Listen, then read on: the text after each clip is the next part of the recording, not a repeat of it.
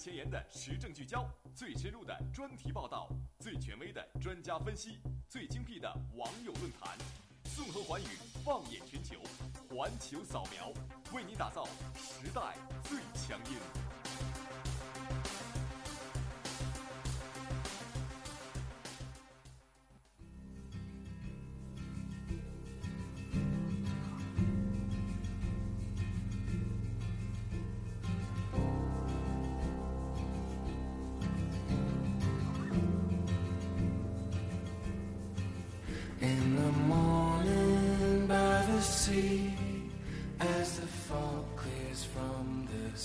北京时间的十七点三十分，欢迎您继续锁定 FM 九十五点二浙江师范大学校园之声，这里是环球扫描，我是金翔，我是小童。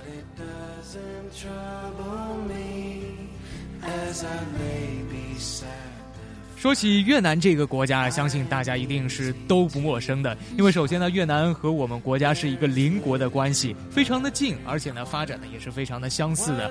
呃，从另外一个层面上来说呢，呃，他们和我们的意识形态也是相同的，都是。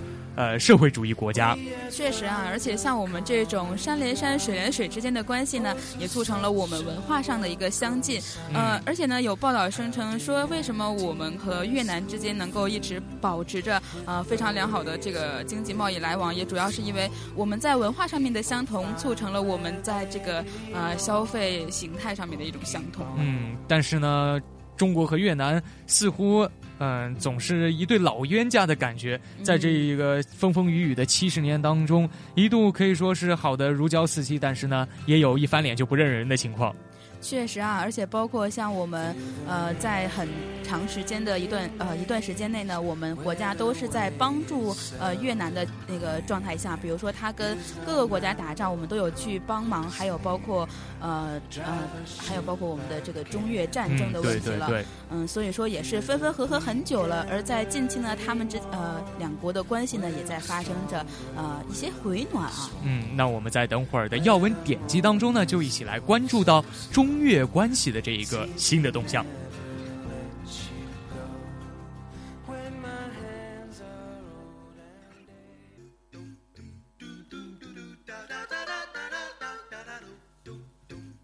好的，随着这个非常欢快的超级玛丽的音乐，那我们就进入到今天的第一个板块——一句话新闻。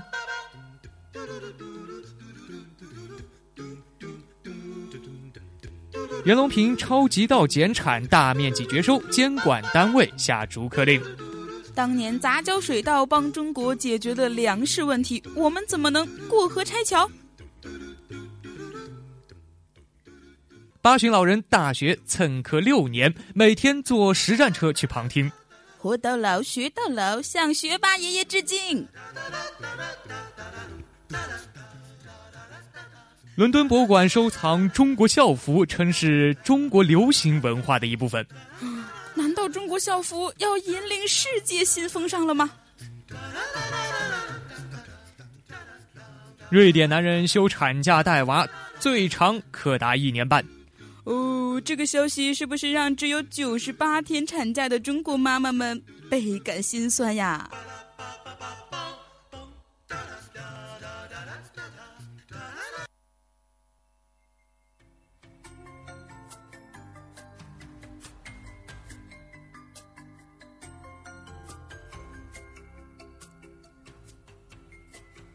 那刚才在节目的最开始，我们也和大家预告过了，在第二个板块要闻点击当中呢，就将一起来看一下中越关系的这个新的动向。那为什么要说这样的一件事儿呢？就是因为呃，最近越南的呃中共的总书记是来到了我们中国进行了一个访问。嗯，确实啊。然后这个中央总书记在进行我们这个呃中越之间两国的建交六十五周年的时候，来我们的友谊的一个。呃，怎么说呢？就是访问的话，也是来促进我们呃中越的友谊的一个更好的发展。而且似乎越南对这一次访问特别的重视啊，因为他们的呃政治局常委呢，一共是有四名，呃，一共是有十六名，但是呢，这一次呢，就呃加上总书记，一共是来了五名，可以说将近三分之一了，非常的重视。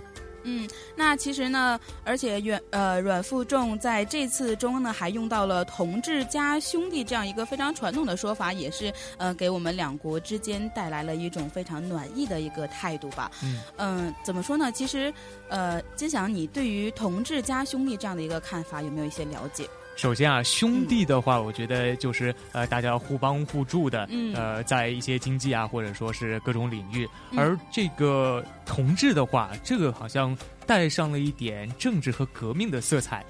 嗯，确实，金祥分析的非常对。那我也是想在这里跟大家说一下，就是说，呃，关于同志加兄弟，为什么说是一个传统的说法，也是源于在应该有很长的历史。哎，是的，在那个一九五零年的时候左右的时候呢，嗯呃，越南在抗击法国的战争中呢，得到了中国的一个帮助，而且在这个跟美国的战争之中呢，中国也是伸出了援手，呃，嗯所以。很多人去声称，呃，越南的这片土地其实是被中国的鲜血染红的。嗯，呃，很多的时候呢，大家也就会称为这两个国家同志加兄弟这样一个很好的关系。其实越南和中国的关系呢，真的是捋也捋不清。在这个嗯风风雨雨的七十年当中，嗯，一度呢他们也是好的如胶似漆，但是呢一翻脸又开始打仗的也是有的。嗯。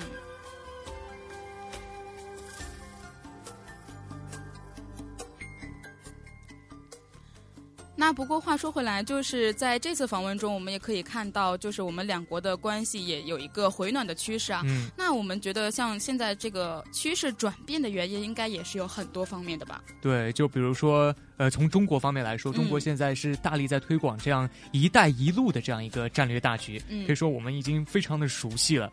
那这“一带一路”呢，就呃必定会牵涉到和涉及到周边的一些国家，会给周边的一些国家带来一些发展的机遇。就比如说越南，嗯，确实，而且呃，我国最近一直在推行这种呃。走出去的这样一个发展哎战略嘛，对所以说越南也是我们一个很好的平台。嗯，当然从越南的角度来说的话，越南其实真的是离不开中国它的经济的发展。嗯嗯，从一些数据可以看得出来，就比如说，呃，越南统计局他们自己做了一个统计，二零一四年的前十一个月，越南从中国进口总价值已经达到了三百九十九亿美元。与二零零二零一三年同期相比呢，增长了有百分之十八点九。而与此同时呢，前十一个月，越南对于中国的贸易逆差达到了二百六十四亿美元，这个也是增长了嗯百分之二十二点多。我觉得听起来这个数量还是很庞大的，哎包括在进出口，还有其实我觉得在边境贸易上也是有很大的比重的。嗯比如说，因为呃越南和我们确实是山邻山水邻水的之间的关系，对对对所以说如果边境贸易的发展呢，也是促成两国的呃之间的相交往的一个重要的一个密切关系。其实总结起来就一句话：中国呢仍然是越南最大的一个进口市场，嗯两呃两国的关系，两国的经济上的发展是密不可分的。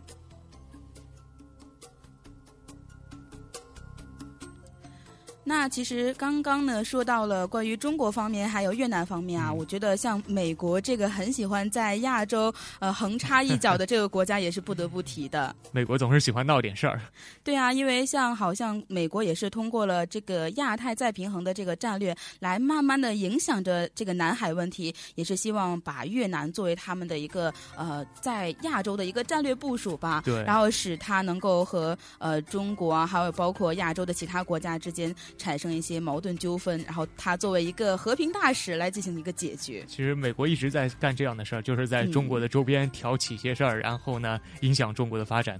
就像这一次呃。越共的总书记来到中国访问的同时呢，美国就开始在越南的沿海进行一个军事演练，可以说是一种威慑吧。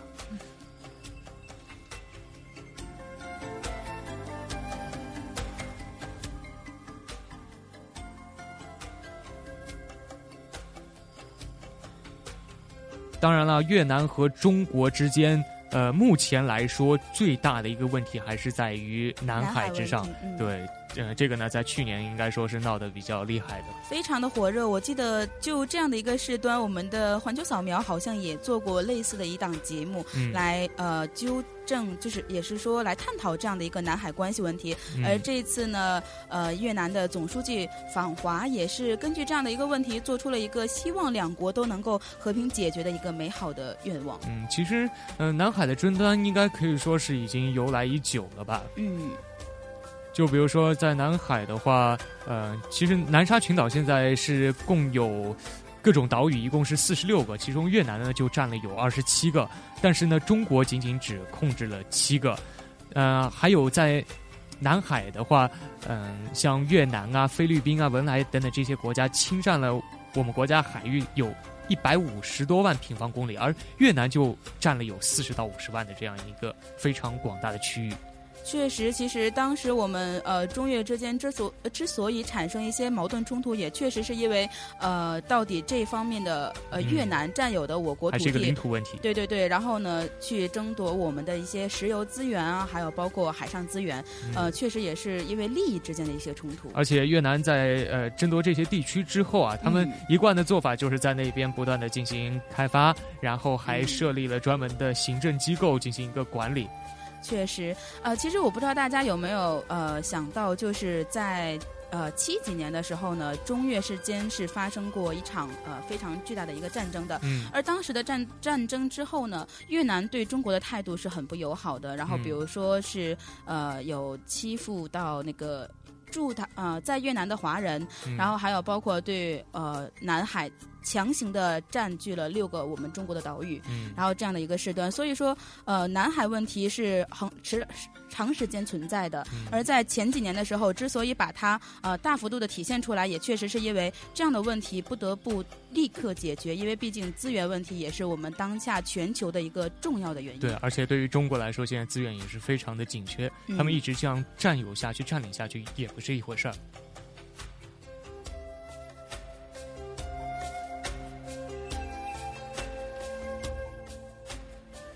那所以这次在嗯越共的总书记来中国访华期间呢，嗯，他们和中国的嗯两方面都关于这个南海问题做了一定的交涉。嗯，像在这一次的交涉之后啊，他们是做出了这样的一个呃达成一个共识吧，也发表了一个联合的宣言。那在这个宣言当中，也是嗯提到了专门有提到南海的这一条。嗯，他也提到了说，我们要以这个不采取任何的争议的复杂化，然后扩大化的一个行动，及时的、妥善的来处理现在的一个问题。其实也算是一种和平的解决我们中越中越关系之间的一个方针吧，也是为我们提供了一些帮助的。毕竟像我们这种邻国，也算是兄弟关系，何必要大打出手呢？还是以和平的方针解决。毕竟两国还是有很多的呃共同利益在那儿的。嗯，如果真的发生了一些冲突或者是矛盾的话，其实对于双方来说，呃，都是得不偿失的。嗯，而且呢，包括像南海问题上面呢，呃，双方也是一致同意说，在推行这个海上的共同开发的一个措施。呃，不要说你开发我的，我开发你的这样的一个故事了。所以说，我们应该是共同的谋求一种经济的发展，我们一起来开发，然后降低了就是相互之间的这种。敏感度吧，对，所以这次两国领导人所达成的共识呢，就是要管控好这个海上分歧，呃，共同维护南海的和平稳定。那说白了就是，咱们现在是井水不犯河水，你开发你的，我也不会来管；而我现在占有的呢，你也不要管，就这样的一种状态。当然，呃，其实这样的一种暂且搁置的做法的话，也不是长久之计。如果真的要去解决这个呃南海的争端的话，还需要一些呃更加强有力的政策或者说是文件出来。没错，因为毕竟像这种海域问题，应该是一个很复杂的问题，因为你不能够世界性的问题了。其实不仅仅是中国。不能完全说明的哪个地方就属于哪个国家，所以说如果真的不是去严格的呃管控好这个海上交易或者说海上开发问题的话，以后还会发生像南海争端这样的事情。但是总体上来说，这个南海争端的形势还是在可控范围之内的。是，毕竟呢，现在呃中越之间呢也是存在了很多的呃一些组织啊，在协调这样的一个问题。就比如说有中越双边合作指导委员会啊，中越海上共同发共同开发切磋呃切商组织等等这些。嗯，而且呢，我觉得其实，在我们看待这个呃中越之间对于南海的问题上面呢，也不得不说的就是美国它处于一个什么样的一个尴尬的境地位？对，嗯，其实美国和越南已经是建交二十周年了，在今年，呃，那他们呢对于呃，越南的很多禁令呢，也是在逐渐的开放。就比如说，在去年的时候，开放了这个武器运输的一个禁令。嗯嗯。包括在经济上啊，也是呃，对他们的水果的运输也是提供一个帮助。对，这样的话可以说是让越南在中国和美国之间不断的摇摆。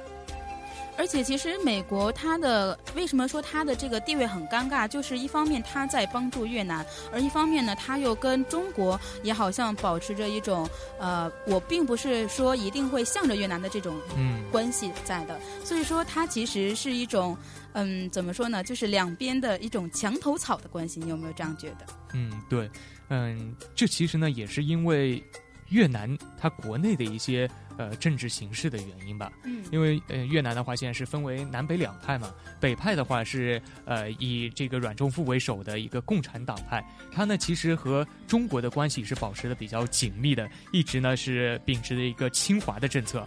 而南派呢就是以越南的总理呃阮晋勇为首的。那他呢，则是坚持向美国去学习，要求呃民主自由，并且呢秉持着亲美的政策。所以说，呃，有这样两派势力在那边的互相制衡、互相的对抗的话，那么呃，越南总体对于中国、对于美国的这种倾向就不会很明显。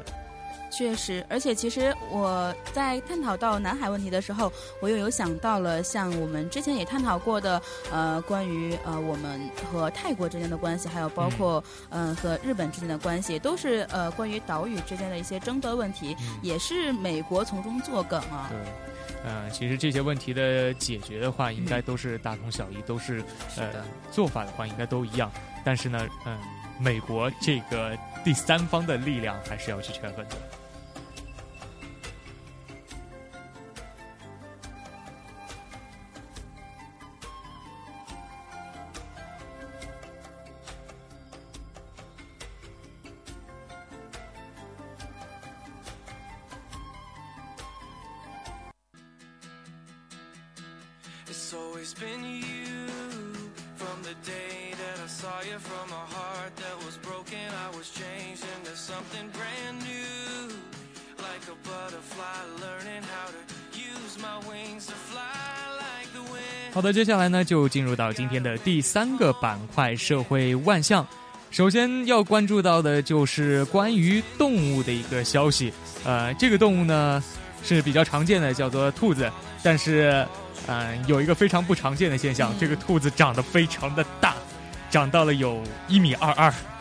是的，而且其实呃，就相传说，这个养它的这个老妇人呢，曾经也是喂养到了一只呃一米三二的一只巨兔啊，也就是说，呃，这只兔子的父亲还是母亲啊？我觉得其实这个兔子再长的话，都有望啊超过 我，人了，对对，超都快超过我的身高了，怎么办？当然了，这个其实这个兔子呢，也是。兔子中体型庞大，呃，体型最为庞大的一种叫做大陆巨兔。一般来说，它都长得非常的大。嗯，不，而且呢，其实每年花在这样的巨兔身上的花费也是比较多的。哎，毕竟个子高或者说体型庞大的人吃的也多。对，它好像每年要吃掉两千根胡萝卜，还有七百个苹果。嗯，真的是非常的厉害。反正我吃不了。当然，你也不会天天吃胡萝卜。那我早瘦了。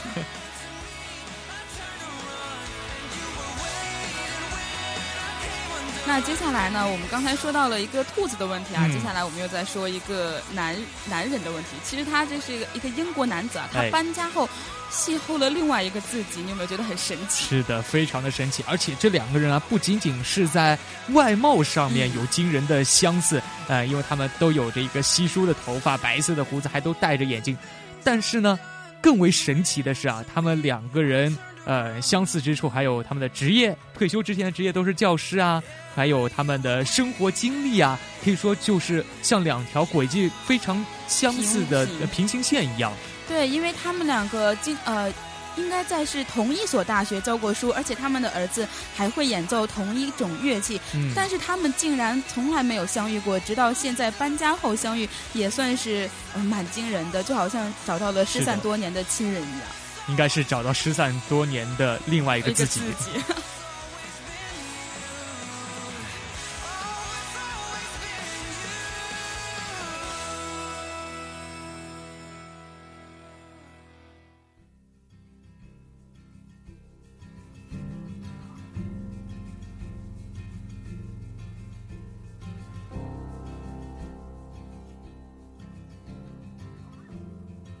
好的，接下来呢，又到了我们吃货最爱的一个板块，就是世界地理。那今天呢，我们要带大家去走进伦敦的美食。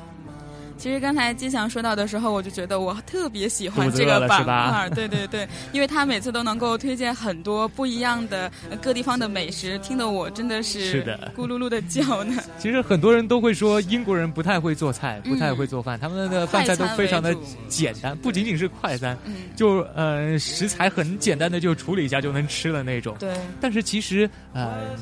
我们仔细的去看一下，仔细的去观察一下的话，其实，呃，英伦的它的美食风格里面啊，还是有比较呃值得去呃看的一个部分。嗯，确实，而且像伦敦的话，它的大街小巷里面总是穿插着很多的比较有特色的一些美食小店，那也是能够值得我们呃一一去品尝的。哎，那我们今天呢，就给大家一起介绍一些比较正宗的英伦餐厅。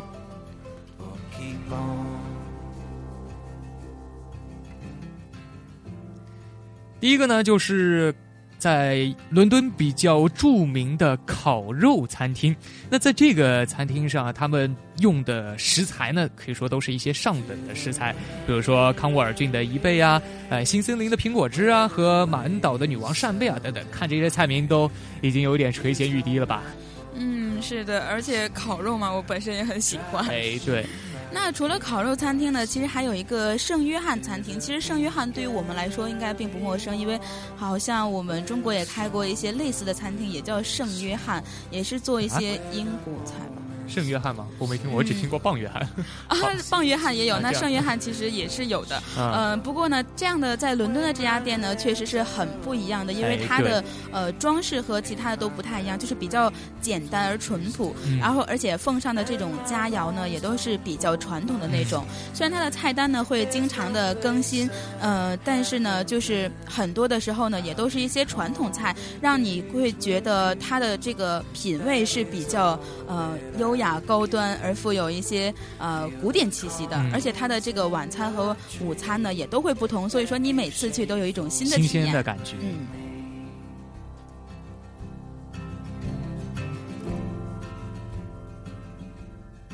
给大家介绍的第三个餐厅呢，就是克呃科里根餐厅这样的一个呃可以说是装饰非常的独特的一个餐厅。那在这个餐厅里面啊，其实呢，呃，它的装修其实用的是一些古怪的狩猎小屋的装饰，还有鸭羽毛的灯罩啊等等这些非常奇特的一些东西，嗯，可以说装修的特别的有感觉吧。嗯，感觉听到这些之后，我觉得食物都是其次的，反而去这个店里面看的更多的是它的这个外在的装修。对，当然它的食物也不差，它呢经常是用一些本地的新鲜食材，然后呢会根据这个季节的变换去烹饪出各种鲜嫩可口的美食。比如说像它的这个食材，包括野兔什么的，我就会觉得好像是自己身为一个狩猎者，然后呢在自己的一个山上的小木屋里面，然后做自己的一个收获品一样。那其实刚才说过了这个克里根餐厅之后呢，还有一个餐厅呢，也是不得不说的，那就是呃霍克斯摩尔餐厅。因为这家餐厅它其实是在郊区的，而且规模也比较小，但是人气却特别的高。对，因为那边呢会给你提供一些呃可以说是精心烹制的一些食品。比如说像一些呃，他们特别有风味的一些牛髓洋葱汤啊，还有包括呃，很有当地的一些特色的蟹风味的一个吐司。而且他们的选用的食材呢，也是非常的精致的，可以说是一个呃非常注重品质的一个餐厅。对，那如果您要去到这个餐厅的话，也一定不要错过它的一些呃鸡尾酒啊，还有杜松子酒等等。嗯，这一类的食物绝对不会让你感到失望的。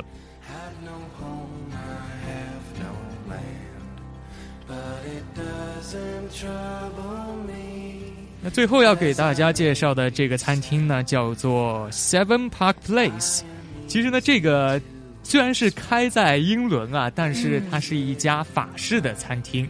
那它的装修呢，可以说是极致的奢华。它用的是什么呢？是黄金，还有奢华的面料，手工水晶灯饰。哇，这看着就非常的高大上。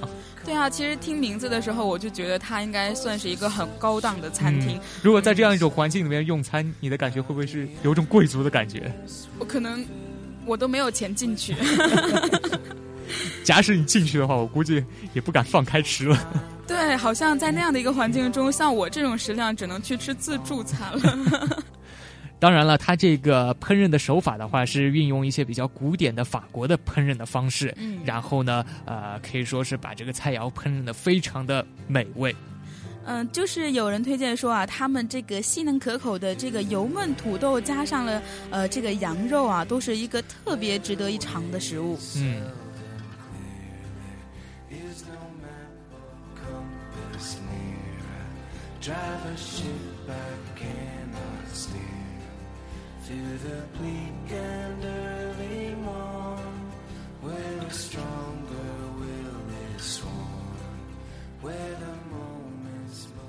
好的，那在节目的最后呢，我们再一起来回顾一下本期节目的一些主要内容。